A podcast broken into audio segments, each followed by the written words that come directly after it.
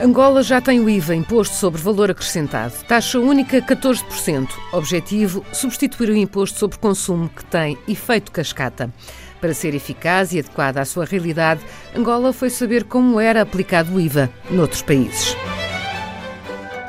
A vantagem de ser o último é que pode aprender com os erros dos outros e fazer melhor. E é o que aconteceu no nosso caso. Nós visitamos vários países, Portugal, que é o caso, nós também visitamos o Uruguai, também visitamos o Uganda, eh, Cabo Verde, Moçambique e África do Sul. Na realidade, só estamos a pegar tudo que é bom. O ponto ótimo de cada país é o ponto inicial para Angola. Por isso que vamos iniciar com o IVA 100% eletrônico, tanto as declarações como a comunicação das faturas. Adilson Sequeira, da AGT, Autoridade Geral Tributária de Angola, em entrevista à RDP África.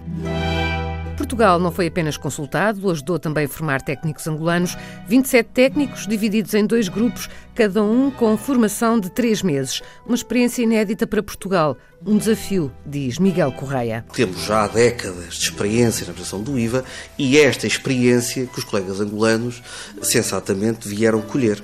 Já tenho uma experiência larga em Angola na administração de outros impostos e na fiscalização de outros impostos. A ideia de, dos nossos colegas é agora compreender como é que essa experiência que já possuem se pode agora aplicar ao IVA. Miguel Correia, subdiretor-geral do IVA em Portugal.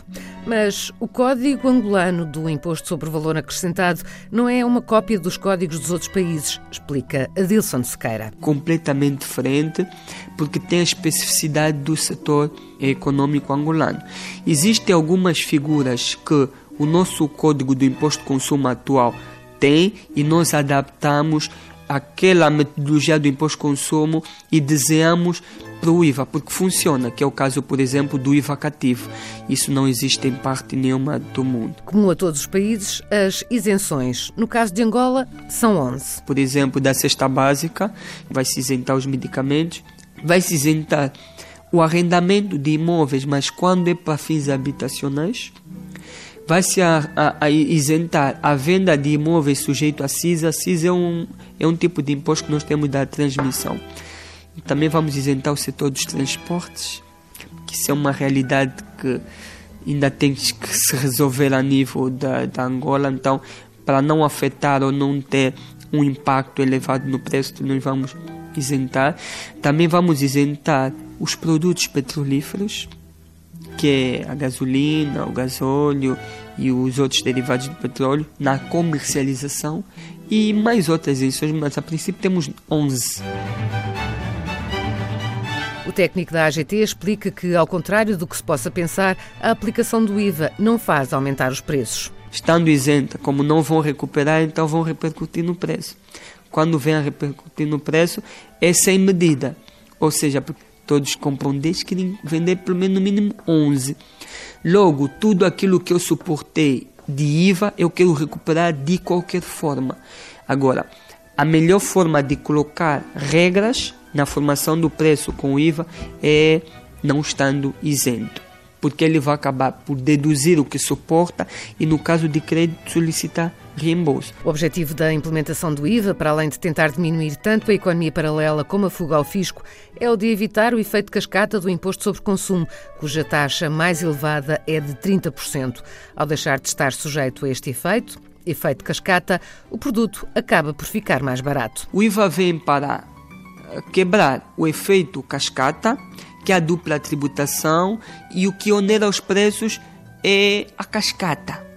Só para ter uma ideia, hoje nós temos a produção do sumo, são 20%. Logo, uma fábrica que produz sumo tem 20% incluído na fatura, na formação do preço. E quem paga é o produtor. Entrega, recuperando no preço. O produtor se vender a uma uma hotelaria. A hotelaria recebe esse custo todo com o imposto de consumo e coloca mais o seu lucro e mais 10% que é o imposto de consumo do setor hoteleiro. estamos a falar imposto de consumo por cima do imposto de consumo da produção. Isto é que é a cascata, é a dupla tributação. Sem esquecer que no custo da produção do sumo já houve mais imposto de consumo de várias matérias. A água, a luz tem imposto de consumo, que também contribuíram para a formação do preço, que também entraram. Só naquele rolo já há dupla tributação. Eu que vou ao hotel, consumir o, o sumo, o copo de sumo que eu vou pagar, eu não estou a consumir os 10 que está na fatura do hotel. Tem os 20 do produtor que está incluído. Nesse caso, já estou a suportar no mínimo 30. Eu que estou a consumir o sumo no hotel é a carga 30. Nós estamos a dizer que com IVA não vai acontecer. Com IVA é o produtor ao vender não inclui o IVA das suas aquisições. Coloca a sua margem de lucro e aplica 14%. E quando vender o hotel, o hotel não inclui o IVA do produtor, coloca a sua margem de lucro, aplica 14%. Mas vamos conhecer as grandes novidades do IVA em Angola. As duas grandes especificidades é o IVA cativo e o IVA do setor petrolífero. São duas coisas completamente diferentes que desejamos tendo em conta a realidade angolana. O que é que acontece? Nós temos uma situação, acreditamos que existe em quase toda a parte do mundo, em que existem muitos fornecedores do Estado. O Estado deve e muitas vezes não consegue pagar. Isso leva com que as dívidas do Estado vão para a dívida pública. Às vezes o Estado leva seis, um ano, dois anos para pagar. Só que agora o operador econômico vende ao Estado inclui o IVA na fatura. A administração fiscal está a obrigar o empresário a pagar o IVA quando o Estado não está a pagar aquele IVA que suportou a nível dos serviços. É como fosse o Estado, a GT, a cobrar o empresário quando o Estado, qualquer organismo público, também deve e não está a pagar. O Estado está a cobrar o que, o que eu devo, mas não está a pagar o que me deve. Para cautelar essa situação, nós criamos essa figura. Implica que quem prestar um serviço ao Estado ou o fornecimento de um bem inclui o IVA na fatura. O Estado, no momento que recebe a fatura, cativa. Este, esse IVA cativa uma espécie de retenção na fonte. Cativa e fica retido no sistema. Quando eu, agente econômico, tiver que preencher a minha declaração periódica, eu vou preencher tudo aquilo que eu vendi no Estado ou não. Mas para aquilo que eu vendi ao Estado, deduzo já imediatamente. Logo, torna neutro aquela operação com o Estado. E quando é que o Estado resolve? No momento que ele pagar. Aquilo vai operar a nível dos sistemas. Logo, não há intervenção humana. E também temos uma grande figura nova, que é a questão do reembolso que nós separamos as contas, também muito específica para a realidade angolana, porque do modo que existe em muitos países não iria funcionar. Adilson Sequeira, da Administração Geral Tributária de Angola, explica que esta medida, o IVA cativo, não vai ser aplicada apenas na Administração Central. Quando se monta as autarquias, a filosofia será a mesma. Também estendemos isso para o setor petrolífero, porque esse educativo surgiu mesmo no setor petrolífero, existe. E adaptamos para o Estado e o cativo é a 100%. Esse 100% é o Estado, as autarquias locais e as sociedades investidoras petrolíferas. Como é uma metodologia que ajuda no combate à fraude e à evasão fiscal, estendemos também alguns setores controlados, como o Banco Nacional de Angola, os bancos comerciais, as operadoras de telecomunicações e as seguradoras. Estas também vão ter o regime educativo, mas só metade, 50%. Quem lhes prestou serviço, eles cativam tudo, declaram tudo, mas 50% entregam ao Estado e 50% vão entregar ao operador econômico. Pelo menos aquela parte que entregaram ao Estado, o Estado já tem uma informação mínima para ir atrás de quem não entregar aquela parte que deve. Isso ajuda muito para efeitos de declaração e acaba beneficiando o próprio imposto sobre o rendimento. Vamos agora perceber o que acontece com o tecido empresarial. As grandes empresas, com um volume de negócios acima dos 250 mil dólares, estão obrigadas a aplicar IVA. É o mais alto do mundo. Não tem outro. Exemplo, caso português são 10 mil euros. Por exemplo, o caso do Uruguai é quase, é quase a mesma coisa. O 250 mil dólares é necessário para Angola porque nós ainda temos um mercado informal muito acentuado e o arranque tem que ter muitos contribuintes fora da base para possibilitar a gestão. No entanto, não vai ser igual para todas as empresas. Umas ficarão no regime geral, outras no regime transitório. É o que explica Adilson Sequeira. Quem estiver acima, nós separamos. Para o regime geral, vai-se obrigar os contribuintes cadastrados na repartição dos grandes contribuintes, que são 409. Esses vão ter que obedecer todas as regras do IVA e vão poder liquidar na fatura, deduzir de reembolso.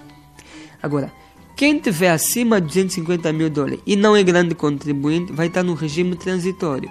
Quando é que vai estar no regime geral? Quando ele decidir. Mas neste regime transitório só vai vigorar durante dois anos, 2019 e 2020. A partir de 2021, todos têm que estar ou no regime geral ou de não sujeição. Os requisitos para estar no regime geral, tanto do transitório como do não sujeição, tem que ter cadastro atualizado, o cadastro de contribuintes. Os contribuintes, quando mudam de endereço, nem sempre comunicam à administração fiscal. Outra situação, ele para entrar, toda a faturação tem que ser gerada num sistema de faturação, num programa informático. É obrigatório. E outra, tem que ter condições informáticas para comunicar as faturas mensalmente. Basta ter esses três requisitos de base, está apto para entrar no regime geral, que nós acreditamos que muitos têm, muitos. Mas as empresas que estiverem no regime transitório não estão isentas de IVA. Quem estiver no regime transitório vai pagar um IVA, mas é um IVA, uma espécie de IVA simplificado. Não põe na fatura, mas vai pagar o IVA sobre as suas vendas, mas as vendas trimestral, mas efetivamente recebida. Calcula, mas não será a taxa prevista no código, mas a metade. Mas isso não vai estar no código, isso vai estar na lei que aprova o código. Porque o que está no código é a taxa geral, que é para quem estiver no regime geral do IVA. Porque Angola não pode ter uma taxa inferior a 10%, por causa da SADEC. Angola faz parte da SADEC e o acordo da SADEC é ter no mínimo 10. As empresas com volume de negócios igual ou abaixo dos 250 mil dólares ficam no regime de não sujeição, mas se quiserem, podem pedir para passar para o regime geral. Se estiver abaixo do limiar ou igual, está no regime de não sujeição. Só vai ter IVA por renúncia do regime. Ele próprio tem que dizer: eu não quero neste regime, eu tenho condições, vou para o regime geral. Adilson Sequeira desmistifica o facto de o Estado angolano poder ver inicialmente reduzida a receita dos impostos, uma vez que o IVA acaba com o efeito cascata do imposto sobre consumo. Até antes da entrada em vigor do IVA, mesmo durante a entrada em vigor do IVA até dezembro, haverá muitos contribuintes que vão entrar por adesão. Até final de 2019, poderemos ter muito mais contribuintes do que aquilo que foi inicialmente. Podemos não iniciar com 409, podemos iniciar com muito mais contribuintes por aderência, porque das palestras e os seminários que temos ministrados às associações empresariais, muitos não querem ficar no regime transitório. E mesmo os contabilistas também já estão a influenciar as empresas a estar no regime geral.